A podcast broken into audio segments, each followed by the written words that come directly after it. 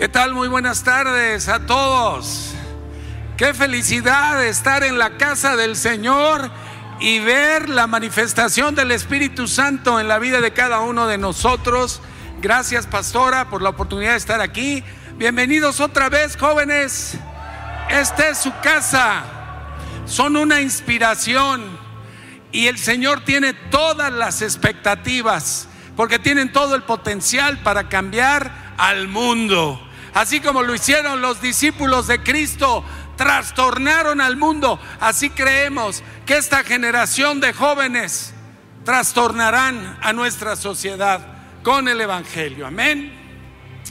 Bueno, pues tengo la oportunidad de estar aquí delante de ustedes y me gustaría hacer un poco una continuación del mensaje necesario y no tan popular que nos dio nuestra pastora la semana pasada. Nuestra pastora habló de la santificación. Pastor Benny, buenas tardes. Qué gusto en saludarle. ¿Cómo están? Dios nos quiere ungidos y vivos. ¿Estamos de acuerdo? Pero para ello requiere de nuestra santificación continua. Espiritualmente hablando, tú ya eres un santo eres una santa. Si naciste de Dios, si naciste de nuevo, el Padre puso un espíritu nuevo dentro de ti y derramó al Espíritu Santo y te cambió y me cambió la naturaleza interna. Tú y yo ya no somos pecadores, somos santos que podemos pecar. Y yo quiero hablarte de la importancia de continuar con este proceso de santificación de nuestra vida, sobre todo en el área del alma y de los pensamientos. El campo de batalla de la mente es donde el enemigo te lanza los dardos de fuego de la duda, de la incredulidad, del miedo, donde trae a ti y a mí las invitaciones para pecar que se llaman tentaciones. Y el Señor quiere fortalecer nuestro ser interno con su palabra.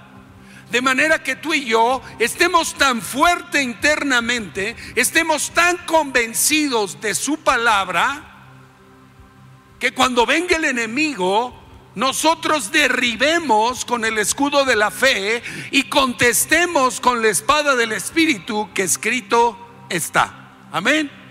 Bueno, y antes de continuar, a lo mejor algunos se preguntan qué significan estas letras. Para los que no saben, tenemos aquí en Centro de Vida Lomas una estrategia de acción basada en la Gran Comisión. ¿Cuál es la Gran Comisión? El Señor nos ha dicho, vayan y prediquen el Evangelio a toda criatura. La E significa evangelizar.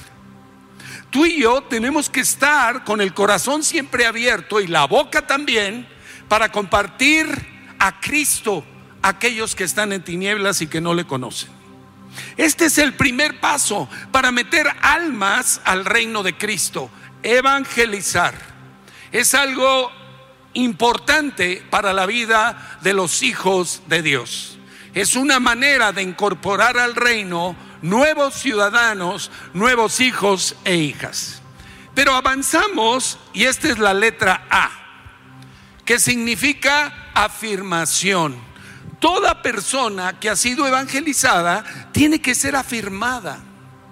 ¿Afirmada en qué? Dice la palabra que echen raíces en el amor de Cristo.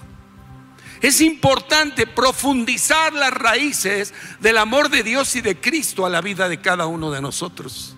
Muchos jóvenes y muchos adultos batallan todavía en creer que Dios nos ama o los ama incondicionalmente.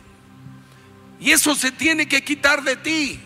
Y se tiene que quitar de mí. Porque tenemos una nueva identidad de hijos e hijas amadas de Dios. Arraigados y cimentados en el amor y en los principios fundamentales de la palabra de Dios. A estas dos letras podemos definirlas como sumar. Si conoces las operaciones aritméticas, estas dos son la suma.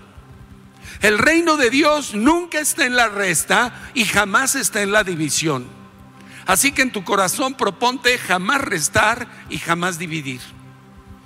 Evangelizar y afirmar. Y pasamos a este lado. Esta letra se llama discipular. Cada persona que ha sido arraigada en Cristo tiene la invitación del Señor Jesús a no quedarse como creyente nada más, sino convertirse, tomar la determinación de ser un discípulo de Jesucristo. ¿Qué es un discípulo?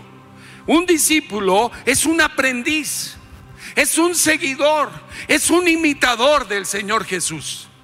Y aquí en Centro de Vida Lomas, animamos a las personas a que vayan más adelante de ser solamente convertidos para experimentar la plenitud de la madurez del carácter de Cristo en cada uno de nosotros.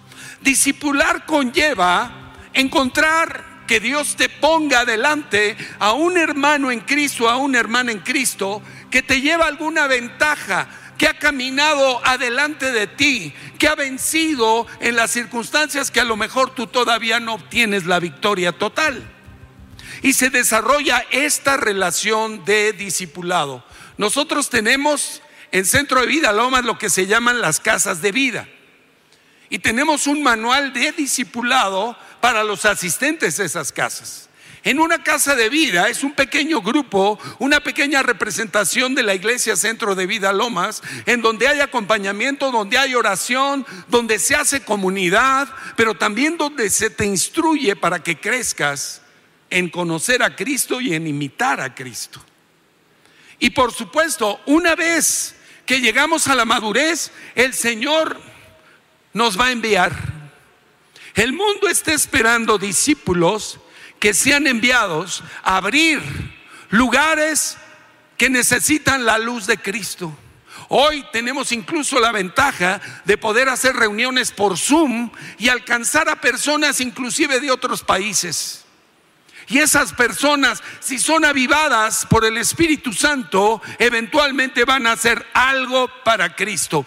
Imitando a Cristo, representando a Cristo, son enviados a evangelizar, a nuevos, a afirmar a nuevos, a discipular a nuevos, y ahí continúa este ciclo que a lo largo de más de 20 siglos llevó a una persona a que te hablara de Jesús y te evangelizara. ¿Cierto o no?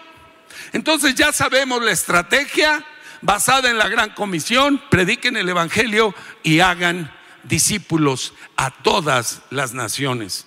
La reflexión para ti es dónde estás. ¿Estás nada más en la suma o ya también estás en la suma y en la multiplicación? Porque la multiplicación se da a través del discipulado.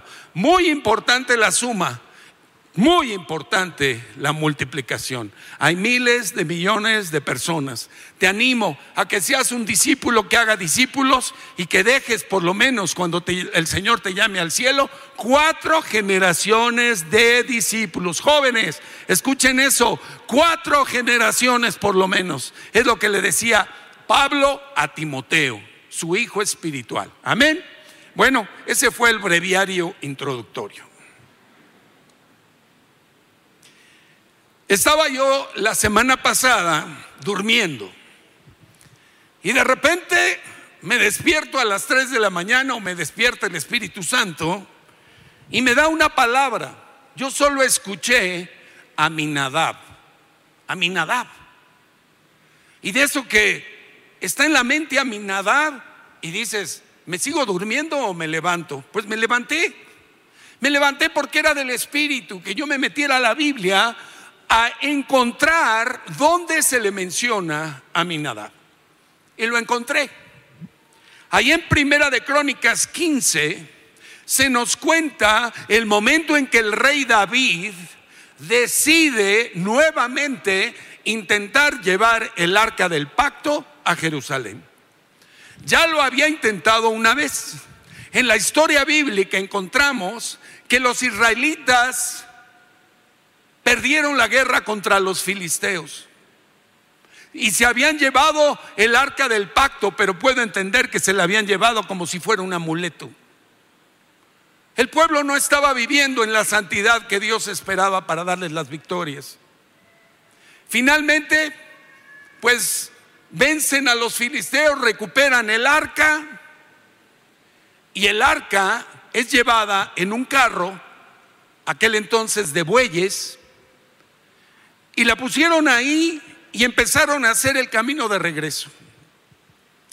Y en un momento el arca se tambaleó en la carreta por la condición del camino y un hombre de los levitas llamado Usa decidió poner su mano para detener el arca y que no cayera. Y ahí cayó fulminado. Y no pudieron continuar con el viaje. El rey David decidió dejar el arca en la casa de Obed Edom. Y como tú bien sabrás, la presencia de Dios a través de esa arca bendijo a Obed Edom los tres meses que estuvo ahí de una manera inaudita. Pero aquí está nuevamente el rey David hablando con los sacerdotes. Y vamos a ver lo que dice aquí en Primera de Crónicas 15 del 10 al 13. Dice de los hijos de Uziel, Aminadab el principal. Escucha eso, Aminadab el principal. Y sus hermanos, 112. Y llamó David a los sacerdotes, Sadoc, Abiatar, a los levitas Uriel, Asaías, Joel, Semaías, Eliel y nuevamente Aminadab. Y les dijo, ustedes, y esta palabra es para todos nosotros, ustedes que son los principales padres de las familias de Centro de Vida Lomas, dice ahí de los levitas, santifíquense ustedes y sus hermanos y pasen el arca de Jehová, Dios de Israel, al lugar que le he preparado. Pues por no haberlo hecho así ustedes la primera vez, Jehová nuestro Dios nos quebrantó, por cuanto no le buscamos según su ordenanza. Qué importante es obedecer a Dios. No tratar de cambiarle el sentido a su palabra y a sus ordenanzas. Y dice el verso 14 que los sacerdotes y los levitas se santificaron para traer el arca de Jehová Dios de Israel, y los hijos de los levitas trajeron el arca puesta sobre sus hombros en las barras, como lo había mandado Moisés, conforme a la palabra de Jehová. En Deuteronomio dice que los levitas, los descendientes de la tribu de Leví, habían sido escogidos para llevar el arca del pacto de Jehová. Y también para que estuvieran delante del Señor para servirle y para bendecir en su nombre hasta hoy al pueblo.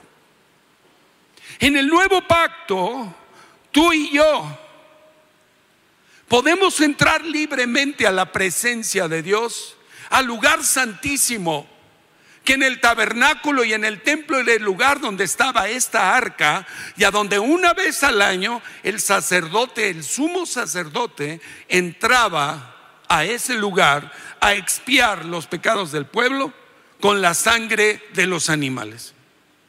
Con un gravísimo riesgo de caer fulminado si no se hubiese santificado antes, previamente. En el vestuario de los levitas, Dios le había dicho a Moisés que en la mitra, en el turbante, pusiera una placa de oro que decía o que estaba grabada con esta frase, santidad a Jehová. Dicho en términos para nosotros, santo para el Señor. El Señor ha puesto esa placa de santidad en tu corazón y en el mío al derramar su Espíritu Santo, al hacernos nacer de nuevo, somos santos para Él. El asunto es que traemos unos hábitos y unas costumbres y una cultura de muchas orígenes, muchos de ellos paganos. Y tú y yo estamos siendo procesados a través de la palabra y el Espíritu Santo para poder vivir a la altura del llamado que Cristo ha hecho a nuestras vidas. En Apocalipsis 5, del 9 al 10, hablando de la adoración en el cielo, dice, cantaban un nuevo cántico diciendo, digno eres de tomar el libro y de abrir sus sellos, porque tú, Jesucristo, fuiste inmolado y con tu sangre nos has rescatado, redimido para Dios de todo linaje, lengua, pueblo y nación. Y nos has hecho para nuestro Dios reyes y sacerdotes y reinaremos sobre la tierra. Hay un llamado para ti, para mí, para ejercer con conciencia este sacerdocio que Dios nos ha dado, pero también para reinar, ejerciendo la autoridad delegada por Cristo para establecer su reino y replegar al reino de las tinieblas. No hay manera de poder hacerlo si tú y yo no nos santificamos y seguimos un proceso diario, continuo de santificación y de cambio. Por eso hoy Hoy podemos, hoy es el día en que tú y yo podemos acercarnos al Señor y a través de la sangre de Cristo recibir el perdón de los pecados que hayamos cometido. Regreso a Minadab. El verso 12 de Primera de Crónicas 15. El rey David hablándoles Ustedes, que son los principales padres y madres de familia, líderes de la congregación, líderes de casa de vida, santifíquense ustedes y sus hermanos. Y santificarse significa simple y sencillamente abrir nuestro corazón delante de Dios y permitirle al Espíritu Santo que te muestre las áreas donde todavía cojeas, en donde todavía cometes actos contrarios a lo que Dios quiere que hagas. Límpiense, conságrense, purifíquense, dedíquense o rededíquense hoy al Señor para seguir avanzando en el llamado que tiene para nuestras vidas. Vivan apartados para Dios. La sangre de Cristo hoy está viva y sigue haciendo este poder limpiador y purificador de cada uno de nuestros pecados. Pero fíjense qué interesante, me fui a la concordancia a averiguar el significado de la palabra o del nombre Aminadab. Y Aminadab está compuesta por dos palabras, Ami, que significa pueblo, y Nadab, que significa voluntario. Es decir, que Aminadab quiere decir, mi pueblo está dispuesto. Yo te pregunto hoy, ante el llamado del Rey Jesús, que, te dice y me dice, santifícate, santifícate como mi sacerdote y como mi rey. La respuesta tuya y mía va a ser, Aminadab, estoy dispuesto, Señor. Un pueblo bien dispuesto. Es lo que vino Juan el Bautista a preparar precediendo la llegada de Jesucristo a su ministerio terrenal. Lo anunció el ángel a Zacarías, el padre de Juan el Bautista. Dijo que en el espíritu de Elías, Juan el Bautista haría volver el corazón de los padres a los hijos y de los rebeldes a la prudencia de los justos para preparar al Señor un pueblo bien dispuesto. Amén. Otro nombre de Aminadab. Resulta que Aminadab tiene otro nombre también, pero hay que meterte a fondo en las escrituras para encontrarlo. En un par de citas a los hijos del padre de Aminadab se le menciona a Aminadab como Izar. Izar. Y luego dice padre de los Izaritas. ¿Sabes qué significa Izar? Aceite brillante, ungido para ungir, portador de luz. Tú y yo, como sacerdotes y reyes del Señor Jesús, somos portadores de la unción. Somos portadores de la luz brillante de la palabra y del Espíritu Santo. En Cristo, como te digo, ya fuimos santificados espiritualmente, pero hoy te toca a ti, me toca a mí alinear nuestras creencias, conformar nuevos hábitos que estén de acuerdo al llamado que Cristo ha hecho a la vida de cada uno de nosotros. Dicen Malaquías 3, no, no lo tienen que poner. Dios es como fuego purificador y como jabón de lavadores. Y dice que Él se sienta a afinar y a limpiar la plata porque limpiará a los hijos de Leví.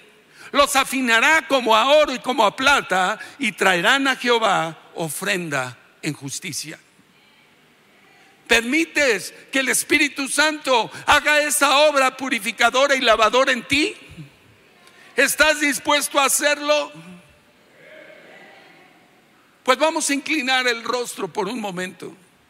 Y en esta primera parte, te animo a que le digas, Señor, si estoy dispuesto. No me quiero quedar en el mismo lugar donde he estado ya por muchos años quizá dando vueltas en el mismo sitio, batallando con el mismo pecado, con los mismos fallos del carácter de la vieja naturaleza. Señor, hoy quiero, quiero ir hacia adelante. Quiero ser una minadad que se santifique por el Espíritu Santo y la palabra.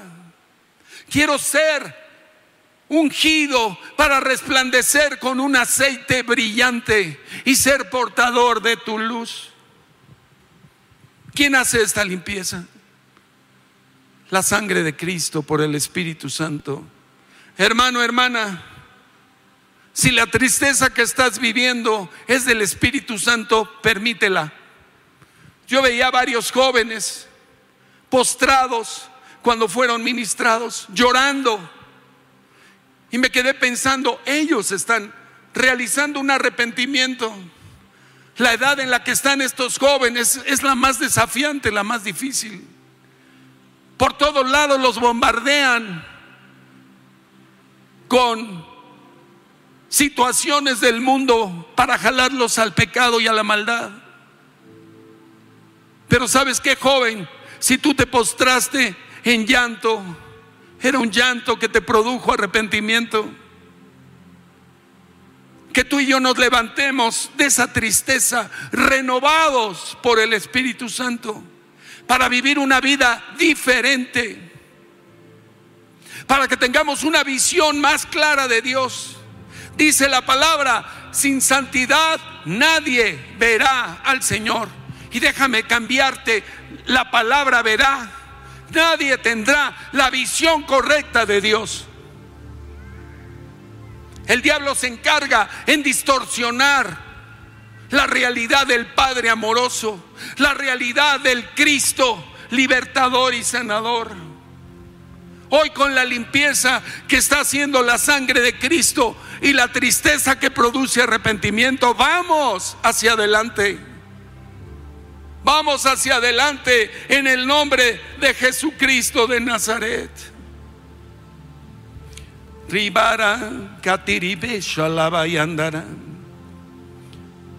Y rababa indi rebarostine.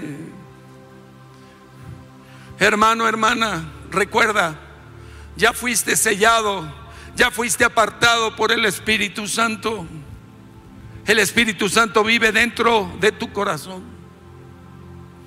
Señor, hoy declaro que comienza un avivamiento individual a través de disponernos a la obra de la palabra y del Espíritu en nuestras vidas.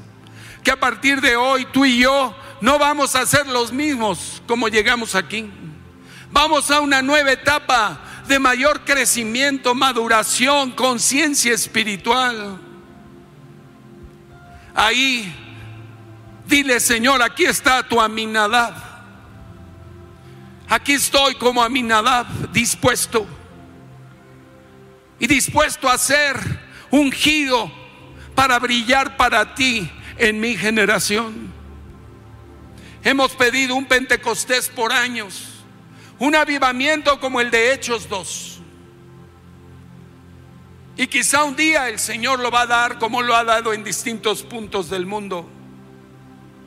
Pero mientras llega ese de repente, tú y yo podemos hoy renunciar a seguirnos emborrachando del vino del mundo, a darle la espalda a lo que nos distrae del llamado de Cristo a nuestras vidas, a dejar esas cosas que nos han tenido entretenidos, pero no solo entretenidos, apagados y cegados. Dice la palabra, no actúes más sin pensar, Efesios 5:17. Procura entender lo que el Señor quiere que hagas. No te emborraches más con vino o con lo que te has venido emborrachando. Algunos de celos, otros de idolatría al hombre, a la mujer. Otros de pensamientos sexuales malignos. Deja de emborracharte en eso. En cambio, llénate del Espíritu Santo, empieza a cantar salmos, himnos, cantos espirituales, no solo a Dios, sino entre nosotros. Hagámosle música al Señor en el corazón y cambiemos la actitud del corazón a una actitud de agradecimiento por todo a Dios el Padre, por la oportunidad hoy, hoy, de recibir este llamado a continuar nuestra santificación. Y déjame decirte, hoy, si tú de corazón estás haciendo esto, se están abriendo los dones del Espíritu. Porque dijo el Señor que los jóvenes verían visiones y los ancianos, como yo, soñaríamos sueños. Yo siempre he entrado en esa categoría. Visiones, creo que tuve una o dos hace varios años y una pastora, no sé si te la conté, pero yo veía al pastor Gabriel predicando y yo estaba sentado ahí en el salón de arriba y de repente vi con mis ojos abiertos al pastor como con cabeza de león, como un león que predicaba la palabra. Esa es una visión. Pídele al Señor visiones y sueños. Pídele al Señor palabra profética. Los jóvenes, las jóvenes profetizarán. ¿Sabes cuál fue el resultado del Pentecostés? Un cambio en la manera de vivir de los cristianos. Un amor, una gratitud, una manera de ayudarse los unos a los otros. Mucha comida, porque se reunían a comer juntos, a partir el pan ¿Y saben qué pasaba? El Espíritu Santo, añadía a los que iban a ser salvos. En ese día del discurso de Pedro, citando al profeta Joel, se añadieron tres mil personas. Es más, no solo se añadieron, fueron bautizadas. El día que se convirtieron, los bautizaron. Fueron salvos y la iglesia creció y la iglesia se multiplicó. Hoy se quita la esterilidad de tu forma de pensar. Hoy se quita la esterilidad y la imposibilidad para ti, joven. Hay proyectos grandes para ti que tiene el Señor. Recíbelos, créelos. Hoy salte de la duda, de la incredulidad. Tenemos un Padre maravilloso, un Padre bueno. Los discípulos y las discípulas fueron incendiados y se convirtieron en incendiarios. Hoy, hoy, así como Pablo le dijo a su discípulo Timoteo, en segunda de Timoteo 1, 6, 7, dice, por lo cual te aconsejo que avives el fuego del don de Dios que ya está en ti por la imposición de mis manos. Y escucha esto, Dios no te dio un espíritu de cobardía, de timidez, de miedo. Nos dio un espíritu de poder, de amor y de dominio propio. Jóvenes, ¿saben lo que es el dominio propio? Es la capacidad para autodisciplinarse, para autogobernarse en el poder del Espíritu y decir no a las invitaciones a pecar. Dominio propio, hermano, hermana, es el Espíritu que Dios te ha dado. no demonio propio, dominio propio. Hoy se libre de cualquier opresor del alma y del corazón. ¿Y saben lo que significa Timoteo? Timoteo significa quien honra a Dios. Un discípulo de Cristo honra a Dios. ¿Y sabes también cómo se puede entender este mismo nombre? A quien Dios honra. Tú eres un discípulo, una discípula. Dios te va a honrar si tú honras al Señor, si te presentas a Él como un sacrificio vivo. Yo no sé qué dones te ha dado el Espíritu Santo, pero hay grandes dones que Dios ha derramado a cada uno. Piensa, reflexiona qué dones te ha dado Dios. Y en este nuevo fuego, en este avivamiento, ponlo tu don al servicio del Señor. Estoy seguro que hay muchos dones que han estado guardados, que no se están usando para el beneficio de la iglesia y para el beneficio de este mundo. Reaviva, agita, enciende, dale fuerza y pasión ferviente a tu amor al Señor. No seas un cristiano tibio, tibio ya ni te digo lo que hace con los tibios el Señor, ¿verdad? No, no, no. Me sacudo el polvo del Popocatépetl o de la pandemia o lo que te haya caído en estos días. Toda imposibilidad, salte de ahí, recupere el entusiasmo. ¿Saben qué significa la palabra entusiasmo? En Teos, en Dios cuando estamos verdaderamente en Dios. Y yo vi a varios de esos jóvenes y gente de aquí, en Teos, en el fuego del Señor, en el fuego del Espíritu. Si estamos verdaderamente en Dios, siempre habrá pasión, siempre habrá deseo de hacer esto, la gran comisión. No vamos a ser cristianos ahí sentados en el mismo lugar de espectadores. Seremos actores y llevaremos la palabra de poder y de fe a los rincones del planeta. Y, simplemente te estoy diciendo a las personas que tienes alrededor de ti, ahí en tu chamba, en tu trabajo, en tu familia. Renovemos el fuego de Dios. Por favor, pónganme la imagen y reflexiona. A ver, Pablo le decía en palabras mexicanas, ¿qué traes mi Timoteo? ¿Qué traes mi Timotea? ¿Has andado cansada, cansado, dudando, atormentado, bajo presión, bajo temor? La llama del Espíritu va a quemar eso. Miren lo que está ahí. Del lado izquierdo les presento a un cristiano religioso. tiene todo para poder albergar el fuego. ¿Sí o no?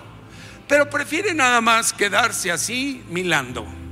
Pero miren al de al lado, encendido, en una pasión por orar, por interceder, por presentarse a adorar al Señor, por presentarse no solo bien dispuesto, se presenta, como dice Romanos 12.1, como sacrificio vivo y agradable a Dios, que es nuestro culto racional.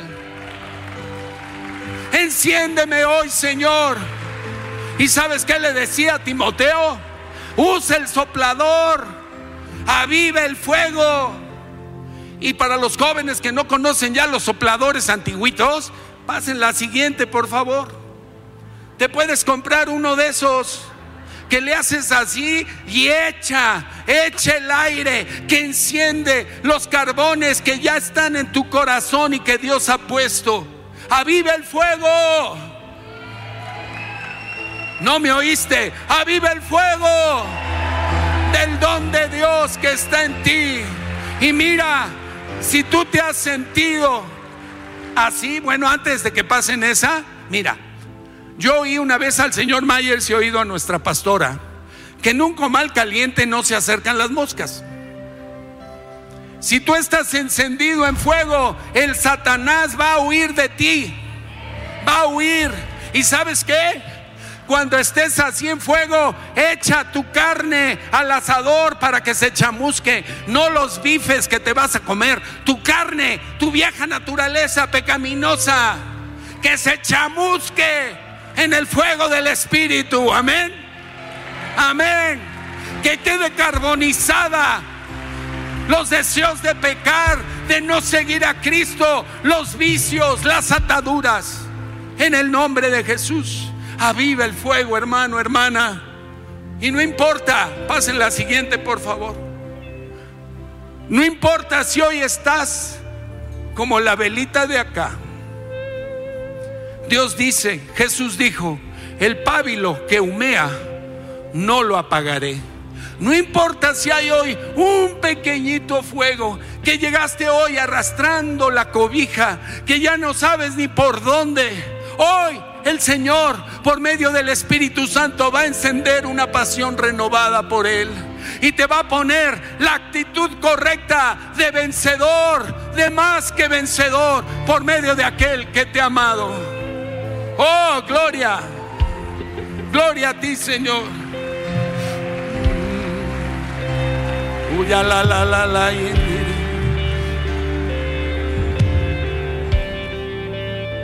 Estamos llamados a imitar al Señor. En la visión de Juan sobre Cristo glorificado, en Apocalipsis 1, versos 14 y 15, tuvo la visión, vio al Señor Jesús glorificado. Y dice que su cabeza y sus cabellos eran blancos como blanca lana, como nieve. Sus ojos, llama de fuego. Sus pies, semejantes al bronce bruñido, refulgente, es decir, en llamas, como en un horno. Y su voz como el estruendo de muchas aguas. Hoy como mensajeros, como ministros del nuevo pacto, que el Señor ponga llamas en tus pies, que ponga llamas en tus ojos y en tu corazón para llevar a cabo el llamado para el cual Cristo dio su vida por ti, por ti, por ti, por ti, por cada uno de nosotros. Antes de pasar a la administración, quisiera hacer un llamado a cualquier persona que hoy nos visita por primera vez, pero que nunca le haya dicho a Jesucristo, te acepto como mi Salvador. ¿Hay alguien aquí que nos visita hoy por primera vez? Este llamado es para ti. Ríndele tu corazón, ríndele tu anafre apagado, tu vida sin fuego por Cristo, sin amor y sin pasión. ¿Hay alguien aquí? ¿Hay alguien aquí que no conoce a Cristo? Sí, pase por favor, hermano. Lo llamo hermano porque ya Cristo lo hizo libre.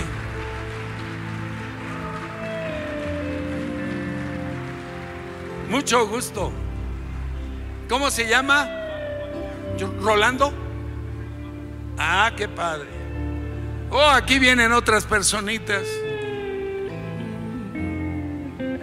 Querida, querido, oh, te felicito. Qué buena decisión están tomando hoy. Es la decisión de la vida. Es lo que cambia las tinieblas en luz, la muerte en vida. La presencia de Cristo el Redentor que dio su vida por ti, por ti, por ti, que fue a la cruz para pagar tus pecados y lo hizo porque te amaba y porque te ama. Dios quiere quitarte la culpa, la condenación. Quiere traerte una nueva vida para que venga un nuevo comienzo a tu vida. Cierra tus ojos, los ojos visibles y abre los ojos espirituales para ver a Jesús glorificado. Padre, en esta hora te doy gracias por cada persona aquí. Dile con tu boca, Señor Jesús, hoy te acepto. Sé mi Salvador sé mi Señor, hoy te entrego todos mis pecados. Hazme una persona nueva. Hoy renuncio a la vida pasada. Te entrego mis quebrantos, mis fracasos, el dolor interno que traigo, la falta de perdón. Hay muchas personas atormentadas por lo que les hicieron en el pasado que no han podido perdonar. Hoy así como el Señor te perdona tus deudas, Perdónale las deudas a los que te han herido. Conoces el Padre nuestro, ¿verdad? Perdona nuestras deudas, como también nosotros perdonamos a nuestros deudores. Hoy cancélale la deuda a todo el que te hizo daño. Dile, Señor, yo perdono, porque yo necesito tu perdón. Recibo tu amor y recibo la oportunidad de nacer del Padre. Dile, Señor Jesús, llévame al Padre para que hoy nazca de nuevo y el Espíritu Santo, la llama de fuego del Espíritu de Dios, venga a mi corazón. Oscar, díselo de corazón.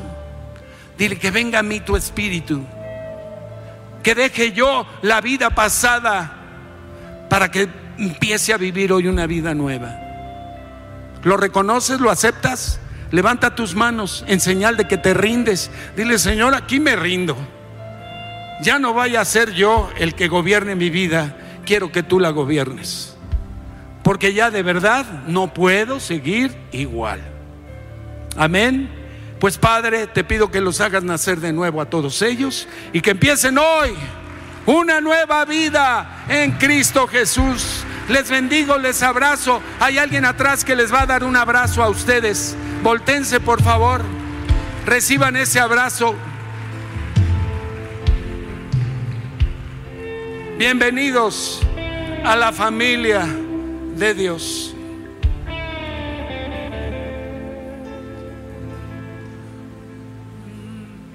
Estamos terminando, hermanos. Escuchen esta palabra de Isaías 33, 14 y 15. ¿Quién de nosotros morará con el fuego consumidor? ¿Quién de nosotros habitará con las llamas eternas?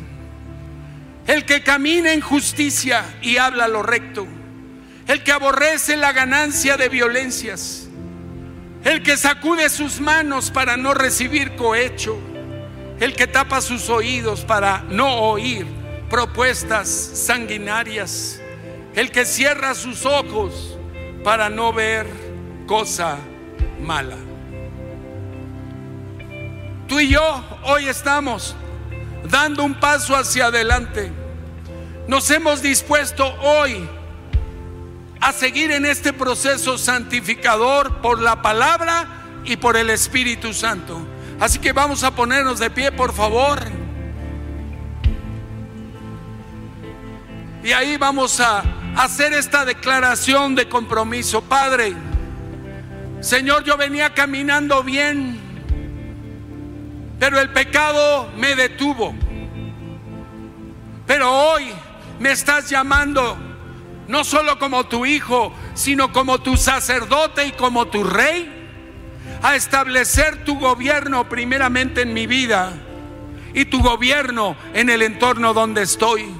Padres y madres de familia, líderes de empresa, comerciantes, maestros, en el lugar donde estás tú como líder, revisa qué prácticas tienen que ser santificadas de tu administración. ¿Qué cosas tienes que limitar a tus hijos como padre y madre para recuperar el corazón de ellos? Y para que les pongas el ejemplo de que con Cristo sí se puede vivir una vida diferente.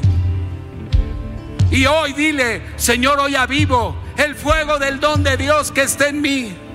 Por la imposición de tus manos, de los pastores, de los ministros, de los que a lo largo de mi vida me han ungido, me han ministrado para vivir, Señor, cada día con más fuego, cada día con más fervor. Hoy me reconsagro a ti para lo que viene adelante en mi vida y para participar del evangelismo, la afirmación, el discipulado y para ser enviado a donde no te conocen. En el nombre de Jesucristo de Nazaret.